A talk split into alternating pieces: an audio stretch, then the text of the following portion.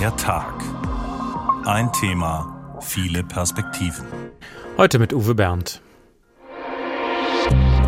Wenn ein Amokläufer wahllos um sich schießt und wütet und Menschenleben auslöscht, als wäre es nichts. Ich war mal bei den Zeugen Jehovas und mich hat das ganz tief bewegt, was da passiert ist. Es macht mich vor allen Dingen wütend, wenn ich darüber nachdenke, dass sich an den gesetzlichen Regelungen nicht so viel geändert hat. Der Besitz von Schusswaffen wird zum Beispiel Jägern und Sportschützen erlaubt. Dass man nach wie vor seine Waffen mit nach Hause nehmen kann, wenn man Sportschütze ist. Die Waffe, eine Pistole, hatte er im Schlafzimmer seines Vaters gefunden. So soll der Privatbesitz bestimmter halbautomatischer Waffen verboten werden.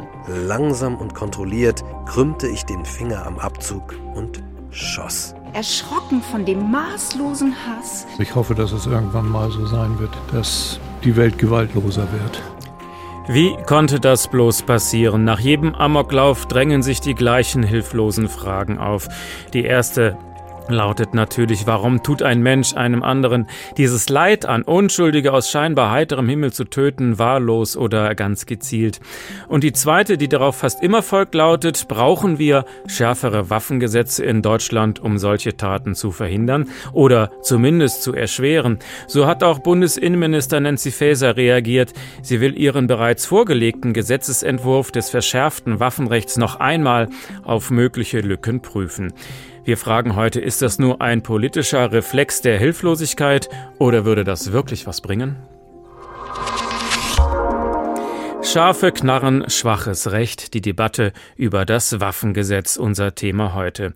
Der Amoklauf in der Gemeinde der Zeugen Jehovas in Hamburg forderte sieben Menschenleben, darunter auch ein ungeborenes Kind. Als die Polizei den Täter umstellte, erschoss er sich selbst. Wäre sie nicht so schnell vor Ort gewesen, hätte es wahrscheinlich noch viel mehr Opfer gegeben. Das Entsetzen in der Hansestadt ist groß. Gestern Abend gab es nun einen ökumenischen Gedenkgottesdienst, um gemeinsam diesen Schock zu verarbeiten. Ole Wackermann war für uns dabei. Die Glocken der Hamburger Hauptkirche St. Petri läuten zu einer ungewöhnlichen Zeit. Am späten Sonntagnachmittag rufen sie zum Gedenken an die Opfer des Amoklaufs bei den Zeugen Jehovas. Viele sind dankbar für die Gelegenheit, Anteilnahme zu zeigen. Ich habe einfach das persönliche Bedürfnis daran, teilzunehmen, obwohl es mir auch nicht so leicht fällt, muss ich sagen. Es hat mich alles tief berührt, was da passiert ist. Und ich hoffe, dass es irgendwann mal so sein wird, dass die Welt gewaltloser wird. Etwa 260 Menschen sind in der Kirche. Der katholische Erzbischof Stefan Hese macht gleich zu Beginn deutlich, wer fehlt. Zeugen Jehovas waren nicht zu der Gedenkveranstaltung gekommen. Die Zeugen Jehovas waren direkt über die heutige Feier informiert und eingebunden worden, aber aufgrund ihrer eigenen Regelungen sind sie heute nicht dabei. Unser Gedenken heute kann ihr Gedenken nicht ersetzen und will es auch nicht. Die Zeugen Jehovas planen eine eigene Trauerfeier. Offenbar sind aber einige ehemalige Mitglieder der Glaubensgemeinschaft in die Kirche gekommen. Also für mich ganz persönlich ist es, ich war mal bei den Zeugen Jehovas und mich hat das ganz tief bewegt, was da passiert ist. Und ich finde das großartig, dass das hier gestaltet wird, dieser Gottesdienst, und möchte einfach dabei sein. Wie sehr der Amoklauf nicht nur sie, sondern ganz Hamburg erschüttert hat, dafür findet Bischöfin Kirsten Feers in ihrer Predigt Worte. Es braucht jetzt diesen Raum, auch diesen öffentlichen Raum, zum Gedenken, zum Trost, zur Entlastung auch. Zutiefst berührt von dem Schmerz und erschrocken von dem maßlosen Hass, der sich in dieser grausamen Gewalttat entlud. Vers stellt Fragen, die vielen auf der Seele brennen. Wo bist du, Gott? Wenn ein Amokläufer wahllos um sich schießt und wütet und Menschenleben auslöscht, als wäre es nichts.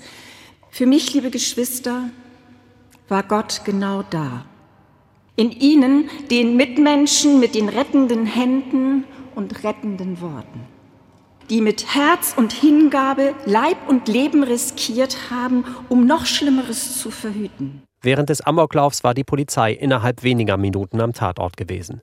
Für die Einsatzkräfte wird zu Beginn der Gedenkfeier eine Kerze entzündet. Drei weitere brennen für die Opfer und Betroffenen, die Nachbarschaft und den Frieden. Nach etwa einer Stunde sprechen Erzbischof und Bischöfin den Segen und die Türen der Kirche öffnen sich. Die Gedenkfeier hat offenbar vielen gut getan. Ich verlasse sie mit dem Gefühl, nicht, dass etwas gut geworden ist, aber ich fühle einen bestimmten Frieden. Und die Hilflosigkeit in solchen Situationen und der Mut der Einsatzkräfte, das ist schon etwas, was ergriffen macht. Ja, ich habe ja gesungen, also das ist ja was ganz Besonderes. Vor allem, weil der Amoklauf wirklich nur ein paar hundert Meter von meiner eigenen Haustür auch passiert ist. Und ich bin so dankbar, dass ich jetzt an diesem Tag hier sein kann und mit der Musik die Gefühle irgendwie ausdrücken kann, die ja keiner aussprechen.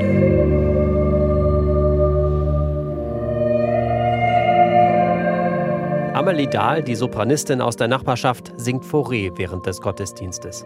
Es bleiben brennende Fragen nach dem Amoklauf von Hamburg, mit denen die Stadt noch nicht fertig ist. Was trieb den Täter und wurden vor der Tat Hinweise auf seine Gesinnung übersehen? Für die Dauer der Gedenkfeier stehen diese Fragen zurück, um Trost und Anteilnahme Raum zu geben.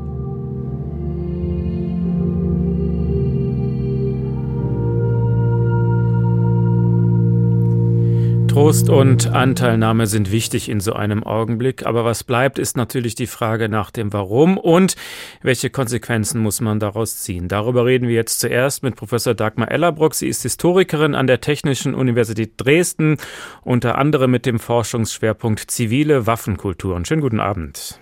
Guten Abend. In manchen Ländern gibt es das verbriefte Recht, eine Waffe zu tragen. In Deutschland gibt es das nicht. Woher kommt das?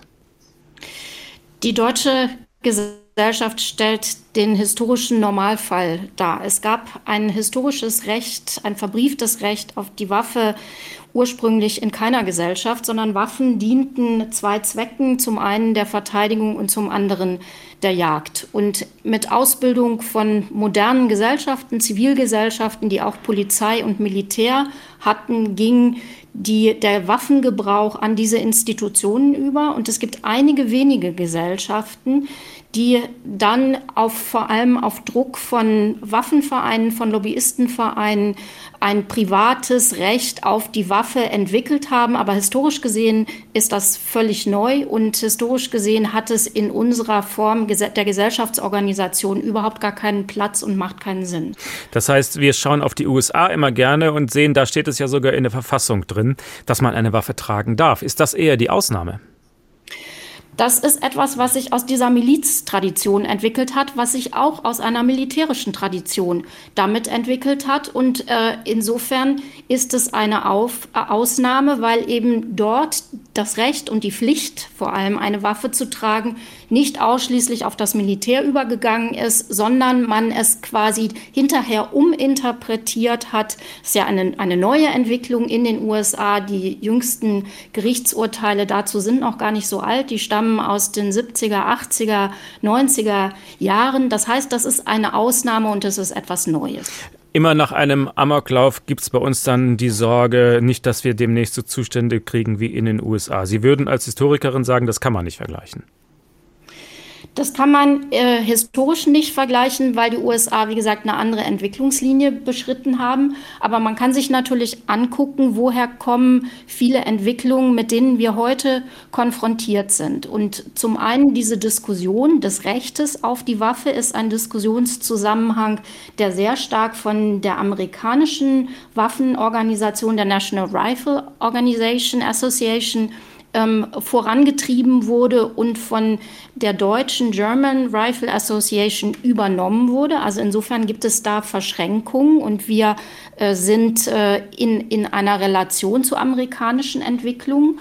Und der zweite Bereich, äh, den sehen wir im Bereich der Veränderung des deutschen Schützenwesens. Also das deutsche Schützenwesen war auch ursprünglich militärisch, war dann nach dem Zweiten Weltkrieg, nach dem ersten schon, aber noch stärker nach dem Zweiten Weltkrieg, ein äh, Wesen, das sich auf äh, sehr stark das soziale Schießen, den, den Verein orientiert hatte und es seit den 1970er Jahren äh, sehr stark in Richtung des Sportschützenwesens unterwegs. Und auch das ist eine Entwicklung, die maßgeblich dem folgt, was wir in den USA einige Jahrzehnte früher gesehen haben. Das heißt, wir sehen in Deutschland und in anderen westlichen Gesellschaften äh, eine Entwicklung sich vollziehen, die wir aus den USA kennen. Und insofern sollten wir uns das aufmerksam angucken. Gleichzeitig haben wir hier glücklicherweise eine andere rechtliche Konstellation und die sollten wir weiterentwickeln und die sollten wir verteidigen. Also der Unterschied ist, in Deutschland ist eine Waffe zu besitzen kein verbrieftes Recht, sondern ein Privileg. Was leiten Sie daraus ab? Ein Privileg ist immer mit Auflagen verknüpft. Also ein Privileg ist ein besonderes, eine, eine besondere herausgehobene Position, die einzelnen Menschen von der Gesellschaft äh, zugesprochen wird. Und dafür muss man sich als besonders vertrauensvoll erweisen und man muss bereit sein, Auflagen zu erfüllen. Und genau das ist ja das, was wir von Waffenträgern, von legalen Waffenträgern, von privaten Waffenbesitzern erwarten. Und äh, das können wir als Gesellschaft, wenn wir das Gefühl haben, einzelne Regeln funktionieren nicht gut, können wir sie verändern, sollten wir sie verändern, um dieses Privileg ab sich abstützen zu können, aber auch um legitime und wichtige Sicherheitsbedürfnisse abzustützen. Also Waffenrecht zielt ja in das Herz der Gesellschaft, zielt sozusagen auf unser aller Sicherheit. Und das müssen wir so verhandeln, dass es für jeden Einzelnen, für jede einzelne Bürgerin und Bürger in Ordnung ist. Daraus leite ich ab, Sie sind dafür, dass der Gesetzgeber scharfe Regeln erlässt. Ich bin dafür, dass der Gesetzgeber scharfe Regeln erlässt und ich bin auch dafür, dass äh, Schützenvereine als Partner dieser Zivilgesellschaft auftauch, auftreten, ähm, als Partner, die sich dieses Privilegs bewusst sind und die kluge Konzepte entwickeln, wie sie sinnvoll dieses Privileg und diese Rolle ausfüllen wollen. Also die Schützenvereine sind für Sie nicht das Problem, sondern ein Teil der Lösung? Ja, auf jeden Fall. Also wir müssen ins Gespräch mit den Schützenvereinen gehen und die Schützenvereine, da sitzen ja kluge Menschen, kluge Bürger, die im Wesentlichen ein Interesse daran haben, auch diese Regeln äh, gut auszufüllen, auf den Weg zu bringen. Wir sehen aber in den letzten Jahren eine Entwicklung, dass sich Akteure quasi das Mäntelchen der Schützenvereine umhängen. Die Schützenvereine, die, die Konst Konstruktion, die Konstellation des Schützenvereins quasi wie so ein trojanisches Pferd benutzen, um sich privat zu bewaffnen, gar kein Interesse aber am eigentlichen Schießsport und an, an dem Schützenwesen haben. Und das ist ein Tor, was wir schließen müssen. Und das können wir nur gemeinsam mit den Schützenverbänden schließen. Mit einem Schützenvereinsvertreter werden wir in dieser Sendung natürlich auch noch sprechen. Das deutsche Waffenrecht geht bis zurück auf das Jahr 1928, habe ich gelernt. War es schon immer restriktiv? Das Recht, eine Waffe zu besitzen, war in Deutschland viele Jahrhunderte überhaupt nicht rechtlich reguliert. Und 1928 ist das erste Mal nach einem langen Ringen, nachdem die Zivilgesellschaft, nachdem Eltern, Kirchenvertreter, Bürgerinnen und Bürger sich dieses Gesetz und diese Regeln sehr lange gewünscht haben, ist 1928 endlich gegen den Widerstand vieler Politiker dieses Recht auf den Weg gebracht worden. Es war am Anfang äh, sehr viel ungeregelter, sehr viel weniger ausdifferenziert, als wir das heute kennen. Aber es hat nach den gleichen Prinzipien funktioniert, die wir heute haben. Das heißt, es hat gefragt, wer ist zuverlässig, wer ist verantwortungsvoll und wer braucht überhaupt eine Waffe und wofür. Und das waren die zentralen Eckpunkte, die bis heute gelten und die wir dann angepasst haben der technischen Entwicklung, der sozialen, der politischen Entwicklung. Das war die Historikerin Professor Dagmar Ellerbrock von der Technischen Universität in Dresden. Herzlichen Dank. Was geht in einem Mann vor, der seine Waffe liebt? T.C. Bowl beschreibt das in seinem Roman Hart auf Hart aus dem Jahr 2015. Die Hauptfigur ist Adam, ein junger Mann in Nordkalifornien, der am liebsten durch die Wälder streift und sich dort mit dem Gewehr in der Hand fühlt, wie ein Trapper aus dem 19. Jahrhundert. Seine Freundin Sarah hat allerdings immer häufiger Gefühl, das Gefühl, da stimmt was nicht. Gehst du wieder in den Wald? Dabei kannte sie die Antwort und hütete sich, allzu neugierig zu sein. Er hatte da draußen irgendwas, einen Bunker, eine Festung. Nach dem wenigen, was er erzählt hatte, könnte es auch ein Baumhaus sein, mit dem er sich den ganzen Tag beschäftigte. Oder vielleicht wanderte er auch einfach herum. Vielleicht war es das. Aber was immer es war, es hielt ihn in Form. Er gab keine Antwort, nickte nicht mal. Er setzte den Rucksack auf, nahm das Gewehr und hängte es sich über die Schulter. Sie bemerkte, dass er das Messer aus dem Big Five am Gürtel trug. Und seine Feldflasche hatte er natürlich auch dabei. Sie hing am Rucksack, und ob sie 151 oder Wasser enthielt, wusste Sarah nicht. Seine Stiefel glänzten. Er putzte sie jeden Abend. Das Zischen des Lappens, mit dem er sie polierte, war immer das Letzte, was sie hörte, bevor er ins Bett kam. Im ersten Morgenlicht schien alles an ihm zu schimmern. von den Stiefeln bis zum Lauf des Gewehrs. Für sie sahen alle Gewehre gleich aus. Waffen interessierten sie nicht. Aber das hier war so ein Armeeding mit Magazin. Was machst du mit dem Gewehr? fragte sie ihn. Gehst du auf die Jagd? Und dann versuchte sie, es wie einen Scherz klingen zu lassen. Bring mir ein paar Eichhörnchen mit. Mein Eichhörnchenschmortopf ist berühmt. Wir werden gleich noch mehr hören von Adam und Sarah. Der Tag, ein Thema, viele Perspektiven. Scharfe Knarren, schwaches Recht, die Debatte über das Waffengesetz. Etwa eine Million Menschen haben in Deutschland die Berechtigung, eine Waffe zu tragen, die meisten davon Sportschützen oder Jäger.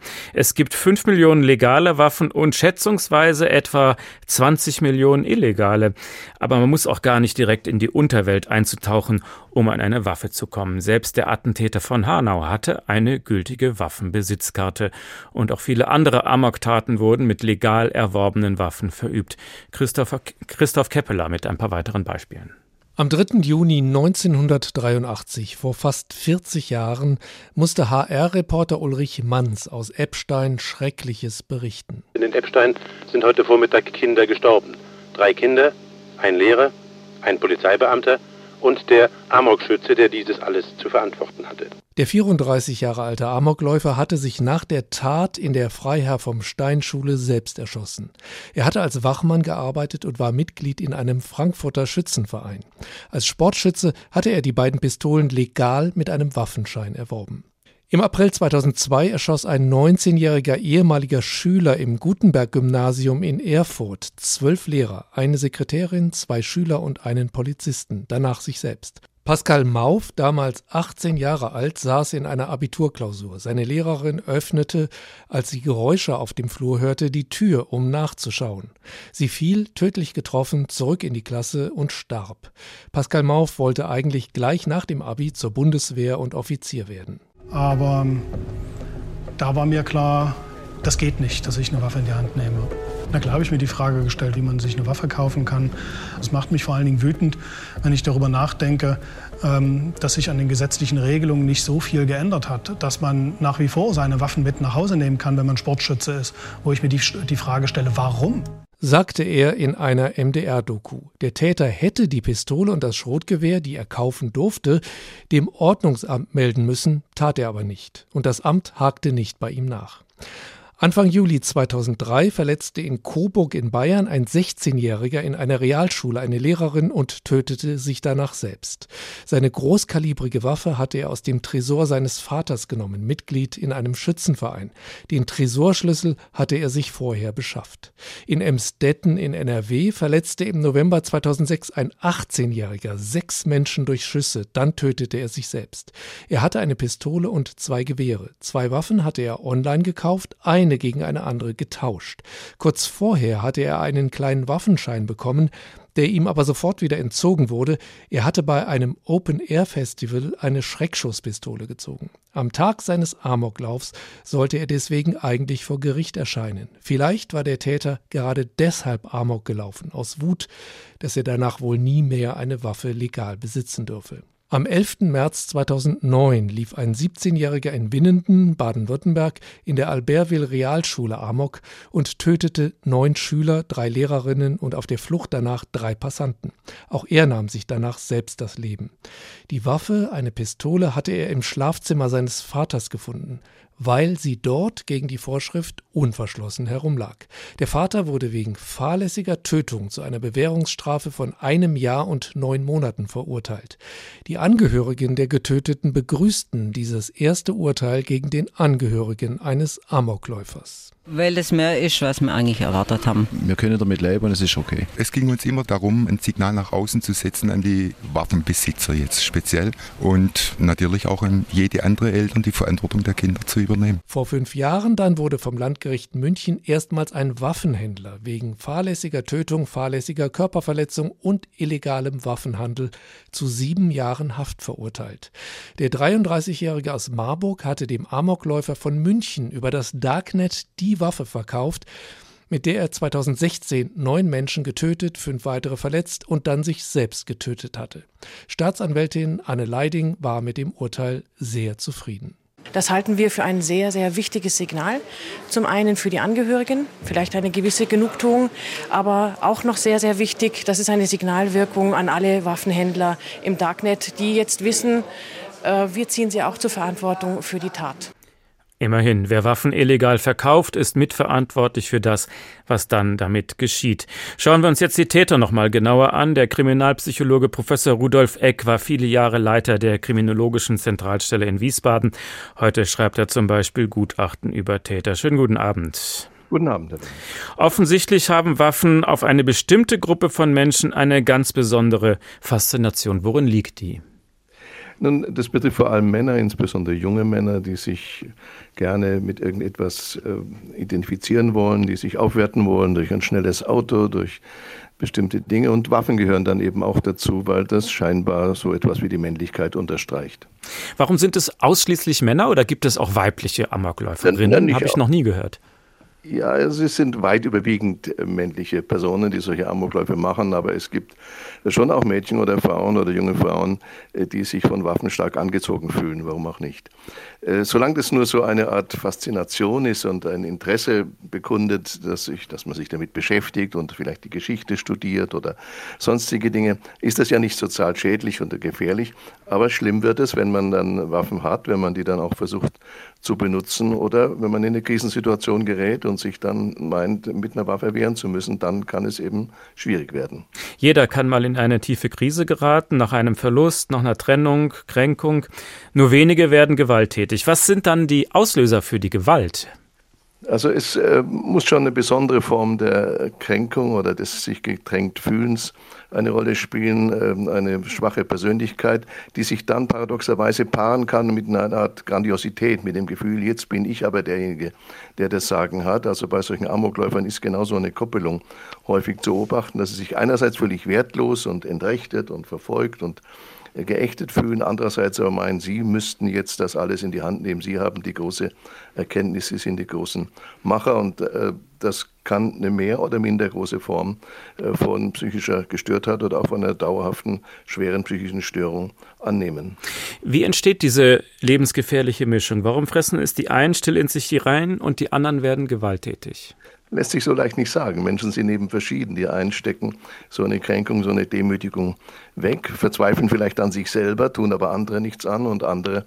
Ähm, und diese Amokläufer sind übrigens äh, überwiegend suizidal, das heißt, die töten sich dann am Ende oder richten eine Situation so ein, dass sie von der Polizei getötet werden müssen, weil sie sich, weil, weil sie sich dagegen wehren. Äh, und wie das im Einzelnen zustande kommt, da lässt sich kein pauschales Urteil darüber fällen. Manche verkraften das eher und manche weniger. Und äh, wenn ich zum Beispiel denke an diesen Amoklauf in Hanau, da war natürlich auch eine schwere, wahnhafte psychische Erkrankung wahrscheinlich im Hintergrund, die dieses rassistische Motiv dann nach vorne gebracht hat.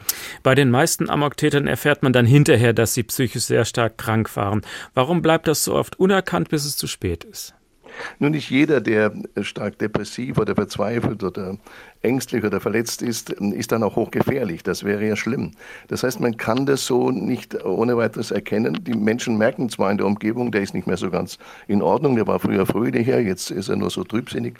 Aber wenn man äh, da nicht genau hinhört oder genau hinhören kann, oft gibt es da so Sätze am Rande oder solche Bemerkungen, die dann im Nachhinein betrachtet als Vorzeichen zu werten sind. Aber das ist im Vorfeld nicht so leicht zu erkennen. Deshalb hatte man zum Beispiel bei äh, diesen Amokläufen äh, nach 2002 äh, in allen Bundesländern, auch in Hessen, äh, Studien gemacht und Versuche gemacht oder Konzepte entwickelt, wie man solche Amoklagen, solche Amokgefahren möglichst frühzeitig erkennen kann. Das würde jetzt zu weit führen, das im Detail hier zu erläutern, aber das war so eine Reaktion darauf. Aber gibt es so Schlüsselwörter oder äh, irgendwelche Erkenntnisse, wo man sagen kann, wenn das und das gesagt wird, wenn das und das geschieht, dann musst du als Vater, als Mutter oder als Lehrer die Alarmglocken schrillen lassen? Kann man das? Ja, also es gibt schon, aber es ist eben nicht so eindeutig. Wenn sich jemand zum Beispiel stark zurückzieht, wenn jemand gar keine wirklichen Freunde mehr hat, wenn jemand eine Waffe mitbringt in die Schule und sich mit dunkler Kleidung und mit dunklen Gedanken äh, umgibt, dann könnte es ein Indiz sein, dass jemand hier auf einem stark abseitigen Weg sich begibt. Aber ich würde warnen davor, das jetzt so laienhaft äh, alles in einen Topf werfen ja. zu wollen. Da muss man schon genauer hinschauen, wenn man das wirklich erkennen will. Das versuchen wir ja heute. Das Problem ist, es gibt natürlich immer die Forderung nach psychologischen Gut begutachten, bevor jemand eine Waffe tragen darf. Besteht nicht auch umgekehrt die Gefahr, dass psychisch labile Personen dann lieber gar nicht hingehen und sich Hilfe holen, weil sie Angst haben, dann wird mir die Waffe weggenommen? Ja, oder dass sie versuchen, sich illegal eine Waffe zu besorgen. Sie haben es ja vorhin äh, gesagt, oder es war zu hören, dass es sehr viele illegale Waffen in Deutschland gibt und so schwer scheint das anscheinend doch nicht zu sein. Das heißt, man wird über ein Waffenrecht immer nur einen Teil der Probleme lösen können, auch wenn man das jetzt stärker anzieht, ähm, bleibt immer noch ein kleiner Rest von Personen, die dann auf irgendwelchen Umwegen doch zu Waffen kommen können. Aber je kleiner dieser Rest ist, umso besser, würde ich sagen, umso mehr Sicherheit haben wir. Hundertprozentige Sicherheit gibt es hier halt leider wie in anderen Bereichen eben eben auch nicht. In der Schweiz gibt es wesentlich mehr Waffen in privaten Haushalten als bei uns. Aber gibt es da auch mehr Schusswaffengewalt als bei uns? Also generell nicht, aber ich habe äh, vor einigen Jahren eine Studie gelesen, wo man geschaut hat, ob bei häuslicher Gewalt dann nicht stärker doch zu diesen im Haushalt befindlichen, legal äh, befindlichen Waffen gegriffen wird. Und es scheint tatsächlich so zu sein. Die Schweiz ist ja nun nicht äh, bekannt für eine sehr hohe Kriminalitätsrate, im Gegenteil. Aber wenn es dann zu krisenhaften Situationen kommt und man hat eine Waffe zur Verfügung, eine Schusswaffe zur Verfügung, dann ist die Gefahr, dass die eingesetzt wird, auch größer. Und äh, von daher ist das für uns äh, kein Vorbild, wird auch nicht diskutiert, dass wir das so ähnlich machen sollten. Aber Sie wären dann auch eher dafür, das härter zu regeln oder sind die Gesetze hart genug bei uns? Ich denke, die Gesetze könnten ausreichend sein, wenn sie denn immer konsequent angewendet würden. Denn wenn man hört, da gibt es Indizien, gerade bei diesem Amoklauf in Hamburg, oder es gab da Hinweise, man hat die nicht richtig verfolgt, äh, dann möchte man schon verzweifeln fast. Äh, wenn man sagt, na, da gab es doch Hinweise, warum ist man denen nicht nachgegangen? Also da braucht es keine schärferen Gesetze, sondern äh, da braucht es einfach eine gründliche Handhabung der bestehenden Gesetze. Vielleicht braucht es auch ein paar Verschärfungen an der Stelle, da bin ich nicht wirklich Experte dafür, aber es ist auch was voreilig Reflexhaftes bei irgendwelchen schlimmen Anlässen, immer gleich nach schärferen Gesetzen zu rufen. Erstmal vielleicht so schwer es ist, in Ruhe sich hinsetzen, anschauen, was haben wir für gesetzliche und rechtliche Möglichkeiten, werden die sinnvoll und ausreichend angewandt und kann man in diesem Rahmen nicht Verbesserungen erzielen. Das scheint mir äh, schwieriger zu sein, als zu sagen, jetzt brauchen wir schärfere Gesetze. Aber es scheint mir nicht äh, unnötig zu sein oder es scheint mir nicht neben der Sache liegend zu sein, sondern das ist durchaus aller Mühen wert, sich darum zu, damit zu beschäftigen. Das war der Kriminalpsychologe Professor Rudolf Eck. Herzlichen Dank.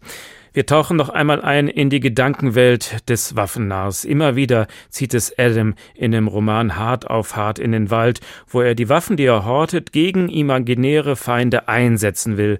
Seiner Freundin Sarah wird Adam inner unheimlicher. Ich nehme das Gewehr mit. Was? Wovon redest du da? Er sah sie noch immer an, und auf seinem Gesicht lag jenes halbe Lächeln, das in seinen Mundwinkeln stecken zu bleiben schien, als könnten sie sich nicht ganz heben. Auf keinen Fall, sagte sie, das ist doch verrückt. Sie hasste Waffen, und sie würde es ihm verbieten, oder es wenigstens versuchen, denn das war wirklich, wirklich absurd und außerdem eine Einladung zur Katastrophe. Aber als sie fünf Stunden später in mondloser Nacht dem Scheinwerferlicht ihres Wagens hinauf in die Berge folgten, stand sein Gewehr aufrecht zwischen ihnen. Es war nicht im Kofferraum, es lag nicht vor dem Rücksitz flach auf dem Boden und um Adams Hals baumelte eine Nachtsichtbrille. Unter den Augen hatte er sich mit Öl oder Creme oder was auch immer zwei Striche auf die Haut gemalt, wie die Footballspieler, die man in der Montagnacht-Zusammenfassung sah, wenn man das Pech hatte, ausgerechnet an diesem Abend durch die Bars zu ziehen. Und er war so aufgedreht, dass er unentwegt davon sprach, was die anstehende Aufgabe war und wie sie sie erledigen würden. Sein Wort erledigen. Das ist alles bloß Spiel, oder? Das Ding ist doch nicht geladen. Es geht nicht plötzlich los und macht ein Loch ins Dach oder so. Er antwortete nicht. Die Sache war irgendwie aus dem Ruder gelaufen. Er war ein Junge, der Krieg spielte. Das konnte sie verstehen. Aber dies war kein Spielzeuggewehr. Scharfe Knarren, schwaches Recht, die Debatte über das Waffengesetz. Woher kommt sie nun, die Faszination der Waffe? Es ist leicht, sich moralisch darüber zu erheben, aber die Zahlen sprechen nun mal dagegen. Die deutschen Schützenvereine kommen auf etwa 1,3 Millionen Mitglieder. Was also hat es auf sich mit dem Schießen? Mein Kollege Nazia Mahmoud kann das aus eigener Erfahrung ganz gut nachvollziehen. Es gibt Erfahrungen, die brennen sich so ins Gehirn ein, dass man sie nicht wieder vergisst. Das erste Mal, dass ich geschossen habe, ist für mich so eine Erfahrung. Denn davor gehörte ich zu den Menschen, denen Sportschützen irgendwie doch immer suspekt waren. Gibt es kein anderes Hobby? Warum will jemand mit Waffen hantieren? Und haben die eigentlich insgeheim Tötungsfantasien? Aber mal von vorn. Ich gehöre zu einem der letzten Jahrgänge, die in Deutschland noch von der Wehrpflicht betroffen waren. Warum ich damals zur Bundeswehr gegangen bin, hatte viele Gründe, das würde jetzt zu weit führen. Auf jeden Fall stand ich an einem Wintertag während meiner Grundausbildung da, auf einer Wiese in der Kaserne. Wir sollten das erste Mal mit unseren Gewehren üben, sie kennenlernen, erstmal als Trockenübung. Dass das zum Wehrdienst dazugehört, war mir klar. Ich war also gedanklich eigentlich vorbereitet und eingestellt. Aber als ich dann das erste Mal ein Gewehr in der Hand hielt, gab es doch einen Moment, wo ich konzentriert auf diese Konstruktion aus Metall und Plastik blickte und mir dachte, ich krümme hier hinten meinen Zeigefinger. Und theoretisch kommt vorne dann tot heraus. Das sorgte für ein flaues Gefühl im Magen. Auch wenn das Gewehr an diesem Tag nicht geladen war, verspürte ich ein Gefühl der Verantwortung, die ich immer mit diesem Gewehr tragen würde. Einige Zeit später, nachdem wir gelernt hatten, unsere Waffen zu zerlegen, sie zu reinigen, sie sicher zu führen, eine Waffe nie auf andere Menschen zu richten, auch nicht, wenn sie nicht geladen war, und uns sicherheitshalber mehrmals eingebläut wurde, dass der Einsatz von Waffengewalt auch als Soldat immer das aller, allerletzte Mittel ist, war der Tag schließlich gekommen. Es sollte auf den Schießplatz gehen. Und auch an diesen Tag kann ich mich noch sehr gut erinnern. Plötzlich war da eine gewisse Nervosität. Wie würde das sein, wenn wir gleich mit scharfer Munition schießen? Wie würde sich das anfühlen? Und würde ich mich dabei gut anstellen? Auf dem Schießplatz ging es dann erstmal weiter mit der Warterei, schön in Schlangen anstellen, Munitionsausgabe, nochmal Belehrungen, und mit jedem Schritt wuchs die nervöse Erwartung ein wenig. Und dann war er da, der Moment. Mein Arm ruhte auf einem kleinen Holztischchen, mein Gewehr, ein G36, angelegt auf eine Zielscheibe. Ich versuchte dabei möglichst ruhig zu bleiben, legte meinen Finger auf den Abzug, achtete auf meine Atmung. Flach einatmen, ausatmen, langsam und kontrolliert krümmte ich den Finger am Abzug und schoss. Ich konnte einen leichten Rückstoß in meinem Körper fühlen, als das Projektil die Waffe verließ. Und ich hörte einen dumpfen Knall, das Geräusch gedämpft von Stöpseln in meinem Ohr, die mein Gehör schützen sollten. Der Geruch von Schießpulver drang sehr intensiv in meine Nase, und ich schmeckte den Rauch im Mund. Langsam pustete ich ihn wieder aus, in die kalte Winterluft, und schaute durchs Visier. Treffer. Versenkt. Und in dem Moment konnte ich sie auf einmal verstehen. All die Menschen, die als Hobby mit scharfen Waffen schießen, ohne dabei dunkle Fantasien ausleben zu wollen. Denn selbst als Soldat auf dem Schießplatz dachte ich zu keinem Zeitpunkt, dass ich auf ein Lebewesen ziele. Es war eine sportliche Herausforderung, bei der es gilt, ein Ziel zu treffen, nicht mehr und nicht weniger. Auch die Mechanik einer Waffe, das Laden, der Abzug, die Geräuschkulisse haben etwas für sich.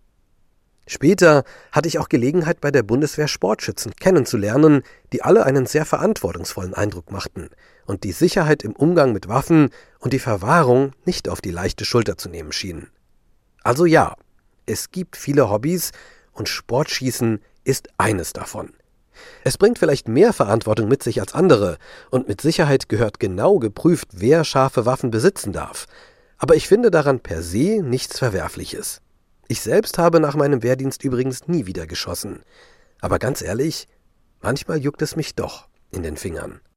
Schießen als Sportart hat also eine gewisse Faszination. Das geht vielen so und das kann sicherlich auch Markus Weber nachvollziehen, denn er ist der Vizepräsident im Hessischen Schützenverband. Ich grüße Sie. Einen wunderschönen guten Tag. Nach jeder schrecklichen Amoktat gibt es in Deutschland eine Diskussion über schärfere Waffengesetze. Können Sie das nachvollziehen? Ja, natürlich kann ich das nachvollziehen. Nach so einer wirklich nicht nachvollziehbaren Amoktat, so eine schreckliche Tat, die wir in Hamburg jetzt erlebt haben, ist natürlich klar nachzuvollziehen und auch folgerichtig, dass man über die Verschärfung des Waffengesetzes diskutiert. Aber Sie finden das nicht angemessen, vermute ich mal, oder? Also wir verstehen die Rufe, dass dies passieren sollte. Gleichzeitig verwehren wir uns natürlich dagegen, alle Sportschützinnen und Sportschützen in Deutschland unter Generalverdacht zu stellen. Wir haben in Deutschland eines der schärfsten Waffengesetze in Europa und wir sagen, das muss mit Bedacht und Sorgfalt objektiv und faktenbasiert evaluiert werden und an die Umsetzung des bestehenden Waffengesetzes denken, bevor wir an eine Verschärfung denken. Gehen wir mal die Punkte durch, die dann immer diskutiert werden. Zum Beispiel wird oft kritisiert, dass Sportschützen ihre Waffen zu Hause lagern dürfen, wenn auch gesichert. Und das Argument ist, wenn die doch sowieso auf dem Schießstand genutzt werden, dann könnte man die Waffen doch gleich da lagern, da wären sie sicherer. Was sagen Sie dazu? Ja, das muss man, denke ich mal, aus zwei Perspektiven sehen. Einerseits bringt es aus meiner Sicht per se keinen Sicherheitsgewinn, Waffen nicht zu Hause zu lagern. Affekttaten sind nicht unbedingt als Tatmittel die Schusswaffe gebunden. Geplante Daten könnte man dadurch kaum verhindern. Selbst wenn ich sie zentral lagern würde, ja, dann habe ich eher ein Sicherheitsrisiko. Denn größere Ansammlungen von Waffen und Munition in einer einzigen Stätte die meistens, wenn ich die Liegenschaften unserer Schützenvereine in Hessen betrachte, doch am außerhalb der Wohngebiete bzw. am Rand der Wohngebiete liegen, würden doch eher kriminelle Subjekte dazu anstacheln, dort einzusteigen. Man möge nur sich daran denken, es sind auch schon Bundeswehrkasernen angegriffen worden. Und es wäre ein vergleichbar leichteres und einfaches Ziel, ein Schützenhaus anzugreifen und dort Waffen zu entwenden, die dort in größerer Menge gelagert sind. Und wir sehen hiermit eigentlich zurzeit die, die dezentrale Lagerung in gesicherten Behältnissen bei den Schützen von einzelnen Waffen und einzelner Munition eigentlich hier als zurzeit die bestmögliche Art der Aufbewahrung. Die Frage ist, ob das halt auch wirklich geschieht und ob man das auch kontrollieren kann. Wie oft kommt es vielleicht doch mal vor, dass der Tresor nicht abgeschlossen ist oder die Waffe irgendwo rumliegt? Wird das auch überprüft? Ja, also hier haben wir leider, muss ich sagen, auch hier ein Vollzugsdefizit, was ich am Anfang schon mal angesprochen habe. Das sollte kontrolliert werden, das sollte sehr engmaschig kontrolliert werden, auch aus unserer Sicht. Hier haben wir leider das Problem, dass wir, wie auch unsere Bundesinnenministerin Frau Faeser schon in ihrem letzten Interview gesagt hat, wir haben in Deutschland eine Zeit lang die Tendenz gehabt, doch sehr viel zu sparen in der Verwaltung. Es war en vogue zu sparen wie sie sich so schön ausgedrückt hat. Und jetzt wundert man sich, dass die Kontrollen nicht mehr durchgeführt werden können. Hier tun wir als Deutscher Schützenbund beziehungsweise auch als Hessischer Schützenverband fordern, die Verwaltung soweit personell aufzustocken beziehungsweise soweit personell auszustatten und soweit digital auch zu vernetzen, dass sie ihren Aufgaben auch nachkommen können. Man muss nur mal Berlin betrachten. Dort haben wir statistisch alle 360 Jahre eine Prüfung eines Legalwaffenbesitzers. Das kann nicht sein und das möchten wir auch nicht. Wie oft ist es denn bei Ihnen schon vorgekommen, dass jemand geklingelt hat und gesagt hat, zeigen Sie mir mal bitte Ihren Waffenschrank? Ja, also bei mir persönlich, ich bin auch Waffenbesitzer, haben wir schon zwei Kontrollen durchgeführt. Ja, das heißt, einmal wurde ich angeschrieben und sollte das Ganze nochmal belegen, wie das Ganze gesichert verwahrt wird, meine Waffe. Und ein anderes Mal hat dann eben ein Beamter vor mir gestanden mit einem Auszug meiner Vollzugsakte und hat gesagt, könnte ich mal bitte Ihren Tresor sehen. Und natürlich zeige ich ihm den, denn ein rechtschaffender Schütze hat meiner Meinung nach in diesem Punkt nichts zu verbergen. Anderer Punkt, wozu braucht man eigentlich als Sportschütze halbautomatische Waffen? Auf dem Schießstand kann man ja in aller Ruhe nachladen. Das Argument dahinter ist natürlich, ohne halbautomatische Waffen wäre das Risiko bei Amokläufen viel geringer. Das verstehe ich natürlich. Aber man muss sehen, wir sind auch in der Olympischen Sportgesellschaft, sage ich jetzt mal im Olympischen Sport, zugegen. Auch hier werden halbautomatischen genutzt. Ich sage hier nur mal die olympische Schnellfeuerpistole oder auch die Sportpistole im Frauenbereich. Das sind zwar kleinkalibrige Waffen, aber hier hat der Deutsche Schützenbund in den letzten Jahren zahlreiche Olympiasiege und olympische Medaillen geholt und ist somit ein starker Bestandteil des Olympischen Sportbundes und somit ein starker Bestandteil der Sportgesellschaft in Deutschland. Natürlich haben wir hier kleinkalibrige Waffen, aber auch in großkalibrigen Waffenbereichen gibt es Wettkämpfe bis zu Europa- und Weltmeisterschaften. Und wir würden uns hier, sage ich jetzt mal, aus der sportlichen Gesellschaft zurückziehen und dem Sport, was wir an sich betreiben wollen im Deutschen Schützenbund, ja, hier den Rücken kehren. Und wir machen das nicht aus Spaß. Nein, wir wollen Leistungssport und Sport in der Allgemeinheit betreiben. Wir gehen davon aus, dass die allermeisten Sportschützen verantwortungsvoll mit ihrer Waffe umgehen, aber einige halt auch nicht. Es gibt halt auch Extremisten, die absichtlich in einen Schützenverein eintreten, um dort dann an Waffen zu kommen. Also wie gut kennen Sie Ihre Mitglieder wirklich? Ja, das ist natürlich eine Thematik, die wir uns auch stellen. Wir versuchen hier natürlich einige Thematiken auch zu eruieren. Wir arbeiten hier mit dem HKE, dem Hessischen Kompetenzzentrum gegen Extremismus zusammen. Wir haben ein Projekt mit der Sportjugend in Hessen, das Demos-Projekt, um hier die Demokratieverständnis und auch unsere Abgrenzung gegenüber extremistischen und verfassungsfeindlichen Subjekten, will ich sie mal nennen, darzustellen. Und ich glaube, dass in unseren Schützenvereinen, die sozial doch sehr gut aufgestellt sind und in der Gesellschaft verankert sind und auch zum gesellschaftlichen Leben einiges beitragen als immatrikuläres Kulturerbe Deutschlands, hier doch die Möglichkeit besteht, solche Extremisten im persönlichen Gespräch doch eher zu entlarven, wie man so schön sagt, als in, wie sagt man so schön, kommerziellen Schießhallen, wie wir sie jetzt hier in Hamburg gesehen haben. Ja, aber zum Beispiel der Attentäter von Hanau, der hat in Bergen-Enkheim ja auch trainiert. Also es steht den Leuten ja nicht auf der Stirn geschrieben. Wie wollen sie das erkennen, was der im Schilde führt? Das ist richtig. Man kann den Leuten nicht in den Kopf reinschauen, man kann ihnen nur vor den Kopf reinschauen. Das ist natürlich eine Problematik, die verstehen wir auch. Wir versuchen hier natürlich im Rahmen dessen, was unsere Vereine auch die Möglichkeit haben, im sozialen Kontakt zwischen den Mitgliedern hier Auffälligkeiten zu erkennen. Aber wie Sie schon gesagt haben, natürlich lässt sich so etwas nicht ausschließen. Und wir bedauern das natürlich, dass solche Personen dann auch solche Taten durchführen. Wie oft kommt es vor, dass Sie jemanden sagen, tut uns leid, du gehörst nicht zu uns, das ist uns alles zu heikel, was du hier machst? Das kommt öfters vor, als man denkt. Wir haben jetzt zum Beispiel in einem Verein hier in der näheren Umgebung von mir, habe ich gestern erst ein Gespräch geführt. Die haben einige Mitglieder, beziehungsweise noch nicht Mitglieder, also einige Anwärter doch klar im Gespräch mit ihnen festgestellt, dass sie nicht zu unserer Schützengesellschaft, zur Schützengesellschaft dieses Vereins passen und haben ihnen dann auch ablehnende Bescheide gegeben. Man bekommt sowas relativ gut mit, wenn jemand das Gespräch anfängt mit Ich will eine Waffe. Dann muss man vorsichtig sein, wie man mit diesen Menschen umgeht. Was müsste man antworten, um die Waffe zu kriegen? Das ist eine gute Frage. Was müsste man, was müsste man fragen, um die Waffe zu kriegen? Ich möchte den sag, Schießsport ehren und dann kriegt er die Waffe. Nein, um Gottes Willen. Das glaube ich nicht. Man muss alle unsere Mitglieder natürlich, sage ich jetzt mal, beobachten, darf aber hier keine Generalverdächtigung von Anfang an stellen. Das ist klar und das ist ein Problem, das können wir auch durch psychologische Gutachten, wie sie jetzt gefordert werden, auch nicht lösen. Denn auch diese sind eine Momentaufnahme. Und hier möchte ich nochmal noch mal sagen, wir brauchen einfach eine bessere Durchführung der jetzigen Gesetze. Dann können solche Amoktaten eventuell auch verhindert werden. Wenn ich sehe, dass die Hamburger Polizei hier ein Telefonat hatte, wo diese psychische Krankheit angedeutet worden ist und man dann es nicht schafft, aufgrund von Internetrecherchen das Buch des Herrn Philipp F. zu finden, in dem er das Töten für Gott als nicht straffähig ansieht und Hitler glorifiziert, dann weiß ich nicht, was wir brauchen, um adäquate psychologische Untersuchungen in diesem Fall anzuordnen und eventuell auch die Wegnahme der Waffe im Vorhinein anzuordnen, bis es geklärt ist. Da brauche ich nicht einen Generalverdacht auf alle. Das war Markus Weber, Vizepräsident im Hessischen Schützenverband. Und wir schlagen noch einmal den Roman Hart auf Hart auf von T.C. Boyle. Adam, der sich als Trapper, als Waldläufer des 19. Jahrhunderts fühlt, ist mit dem Gewehr in der Hand mal wieder in den Wald gegangen und hängt dort seinen Gedanken nach.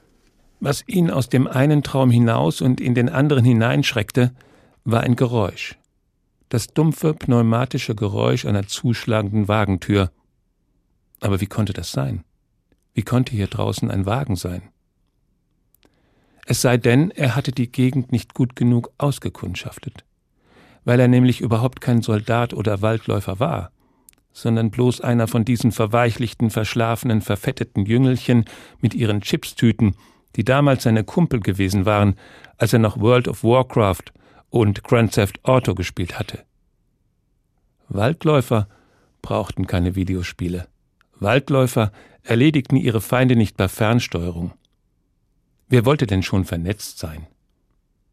Lautlos griff er zum Gewehr, richtete sich auf und lauschte kniend, um festzustellen, woher die Bedrohung kam. Das Gewehr hatte einen Pistolengriff, den er mit schwarzem Isolierband umwickelt hatte, weil es sich besser anfühlte. Die Gewissheit, dass die Waffe in seiner Hand war, dass sie mit seiner Haut verschmolz und er den Finger leicht um den Abzug krümmen und Schüsse oder Salven abfeuern konnte. 30 Patronen pro Magazin und zwei weitere Magazine hatte er im Rucksack. Außerdem 208 stumpf silbrige Wulf 762er Patronen. Zur Not konnte er es mit einer ganzen Armee aufnehmen. Und das würde er auch. Sie sollten nur kommen. Der Tag, ein Thema, viele Perspektiven. Also, muss man das Waffenrecht jetzt verschärfen oder nicht? An welcher Stellschraube sollte man drehen? Lässt sich die Zahl der Amoktäter überhaupt mit Hilfe eines Gesetzes beeinflussen? Bevor wir das abschließend diskutieren, wollen wir nochmal die Begrifflichkeiten sortieren. Um was genau geht es nun im Waffenrecht? Dietrich Karl Meurer zeigt uns das. Wer Waffen lediglich kaufen und besitzen möchte, benötigt eine andere Erlaubnis als diejenigen, die die Waffen in der Öffentlichkeit bei sich tragen möchten. Die Waffenbesitzkarte. Sie ermächtigt dazu, eine Schusswaffe zu kaufen und zu besitzen. Art, Anzahl und Kaliber der Waffen müssen auf der Karte von der zuständigen regionalen Behörde vermerkt werden. Der Besitz von Schusswaffen wird zum Beispiel Jägern und Sportschützen erlaubt, aber auch Sammlern, Erben und Personen, die besonders gefährdet sind. Man muss mindestens 18 Jahre alt sein und zum Beispiel Zuverlässigkeit nachweisen. Der Waffenschein. Er wird benötigt von denen, die außerhalb des eigenen Hauses oder Grundstücks in der Öffentlichkeit Waffen bei sich tragen möchten, zum Beispiel als Personenschützer. Das Abfeuern von Waffen ist in der Öffentlichkeit nur in Notwehrsituationen erlaubt. Für die Jagd ist ein Jagdschein vorgeschrieben. Der kleine Waffenschein. Für den Kauf und Besitz von Schreckschuss, Reizstoff oder Signalwaffen wird weder Waffenbesitzkarte noch Waffenschein benötigt. Aber nur wer einen kleinen Waffenschein besitzt, darf diese Waffen in der Öffentlichkeit tragen und das ausschließlich verdeckt. Für Pfefferspray ist keine Erlaubnis erforderlich. Wie soll das Waffenrecht verschärft verschärft werden. Im Januar hat Bundesinnenministerin Faeser einen Gesetzentwurf vorgelegt, der Verschärfungen vorsieht. So soll der Privatbesitz bestimmter halbautomatischer Waffen verboten werden. Nach dem Amoklauf in Hamburg kündigte die Ministerin an, den Entwurf noch einmal auf Lücken hin zu überprüfen. So könnte beim Antrag auf eine Waffenbesitzkarte künftig der Nachweis einer psychologischen Eignung notwendig werden. Das klingt erstmal nachvollziehbar, aber wie praktikabel sind solche Konzepte? Das fragen wir Professor Dietmar Heubrock von der Arbeitsgruppe Rechtspsychologie an der Universität Bremen. Er hat auch mal den Innenausschuss des Deutschen Bundestages zu diesem Thema beraten. Ich grüße Sie. Ich grüße Sie auch. Die Ministerin will also, dass der Nachweis einer psychologischen Eignung erbracht wird, bevor man eine Waffenbesitzkarte bekommt. Gehen wir erstmal einen Schritt zurück. Also bisher muss man das tun, wenn man unter 25 ist oder wenn man irgendwie aufgefallen ist? Oder was die ist die Lage im Augenblick? Ja, genau so ist es. Die unter 25-Jährigen äh, müssen äh, eine psychologische Begutachtung ähm, äh, nachweisen, eine positive natürlich.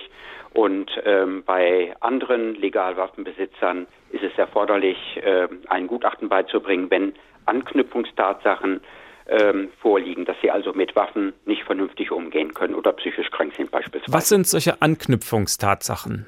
Na, aus meiner eigenen äh, waffenrechtlichen Begutachtungspraxis kann ich sagen, dass jemand vielleicht äh, Suizidandrohungen ähm, äh, gemacht hat oder aber es hat häusliche Gewalt gegeben und derjenige ist äh, Sportschütze oder eben Jäger oder aber es gibt Hinweise darauf, dass jemand äh, in eine psychische Krise gekommen ist und möglicherweise auch ähm, zu seinen Waffen greifen könnte äh, und ähnliches. Trunkenheitsfahrten äh, bei Personen, die Legalwaffenbesitzer sind, ähm, sind ebenfalls solche Anknüpfungstatsachen. Dann wird die Behörde tätig. So, und in Zukunft, so sieht es der Entwurf im Augenblick vor, soll das jeder, der so eine Karte haben will, äh, ein psychologisches Gutachten vorlegen. Aber wie kann man denn rausfinden, wer reif genug ist, eine Waffe zu tragen? Ja, und da haben wir eben auch ein äh, ganz praktisches Problem. Ähm, das setzt natürlich voraus, dass entsprechende Testverfahren in hinreichender Anzahl zur Verfügung stehen, weil eines Tages sind sie sonst verbrannt, wenn sie bekannt werden. Setzt aber auch voraus, dass genug äh, waffenrechtliche Gutachter überhaupt zur Verfügung stehen. Und daran scheint es im Moment ja auch schon zu hapern. Also ich erlebe es selber, äh, dass zu mir nach langem Hin- und Her telefonieren der entsprechenden Personen ähm, äh, Antragsteller aus Bayern, Baden-Württemberg kommen, die also in ihrem äh, Bereich, in ihrer Region überhaupt keine waffenrechtlichen Gutachter gefunden haben. Also die Tatsache, dass die äh, entsprechenden Personen sich selber auf die Suche nach einem Gutachter machen müssen und ihr Gutachten dann bei der Behörde entweder vorzeigen oder nicht vorzeigen, ist bereits ein großes äh, technisches Problem. Erklären Sie nochmal genauer, wie das begutachtet wird. Ist das ein Fragebogen, den man ausfüllt? Was sind das für Fragen? Na, das ist dem Gutachter oder der Gutachterin selber überlassen. Das mhm. ist ja eben im, äh, in der ähm, Verwaltungsvorschrift zu dem Waffengesetz überhaupt nicht ähm, festgeschrieben. Auch das ist ein Manko des damaligen Gesetzes, was 2003 ja ähm, aufgelegt worden ist, dass also ähm, die Methoden überhaupt nicht vorgeschrieben sind, die Ausbildung der Gutachter nicht vorgeschrieben wurde, sondern nur die Berufsgruppen, die dazu geeignet sind. Dort ist also vieles versäumt worden, was wir jetzt im Nachhinein als äh, Defizit auch merken. Also jemand kann ein sehr guter Psychotherapeut sein, aber das ist dann noch nicht automatisch ein Waffengutachter, oder? Genau so ist es. Ne? Man muss sich eben damit auseinandersetzen, wie der Kriminalpsychologe Herr Eck auch schon gesagt hat, was sind äh, Frühwarnzeichen für Personen, die vielleicht äh, als Legalwaffenbesitzer dann auch die Waffe missbräuchlich verwenden könnten. Man muss sich ähm, auch mit Prognose auskennen, weil wir dann im Moment ja eine Begutachtung machen, aber wir wollen ja eine Projektion in die Zukunft. Wird also diese Person in Zukunft mit äh, einer legal besessenen Waffe vernünftig umgehen oder aber sie missbräuchlich verwenden? Das sind alles auch methodologische Fragen, die äh, zum großen Teil noch gar nicht aufgearbeitet wurden. Die Ministerin hat ja angekündigt, sie will ihr neues Gesetz, ihren Entwurf auf Lücken überprüfen. Wäre das so eine Lücke, wo Sie sagen würden, da muss nachgearbeitet werden? Wir brauchen klare Richtlinien für Gutachten. Ja, unbedingt. Also das äh, damalige Gesetz und die Verwaltungsvorschrift hat das schon deutlich gemacht, dass mit unterschiedlichen ähm, äh, Begriffen gearbeitet wurde. Mal war von einem ärztlichen oder psychologischen Zeugnis die Rede, dann von einem Gutachten, dann von einer Methode, die angegeben werden muss. Da muss der Test angegeben werden. Da merkt man schon, wenn man sehr schnell ein äh, Gesetz macht, aber dann den Vollzug nicht klärt und auch die Personen, die den Vollzug dann durchführen sollen, also die Gutachter mit ins Boot holt und entsprechend äh, schult, dann nützt das Ganze überhaupt nichts, dann läuft es ins Leere. Also man bräuchte eigentlich vereidigte Gutachter, wie beim TÜV oder so. So ungefähr kann man sich das vorstellen. Zumindest gut geschulte, die dann auch zertifiziert sind und auf die sich dann die Waffenbehörden auch verlassen können. Denn sie können überhaupt nicht einschätzen, ähm, ähm, wer der Gutachter ist, der dann äh, von einem Antragsteller vorgeschlagen wird und dann auch die Verwaltungsakte bekommt. Aber selbst Sie können den Leuten ja nicht ins Hirn gucken mit diesen Gutachten. Was kann so ein Gutachten leisten und was eben nicht? Ja, wir haben ja damals in Bremen, als wir dann die Forschungsgruppe äh, gegründet haben, sämtliche Testverfahren, die damals auf dem Markt waren, dahingehend überprüft, ob sie zwischen Menschen, die mit einer Schusswaffe ähm, äh, als Kriminelle umgegangen sind, von denen unterscheiden können, die eben das nicht tun, die also völlig unbelastet sind und haben ja diejenigen Verfahren herausfinden können, die genau diese Differenzierung leisten.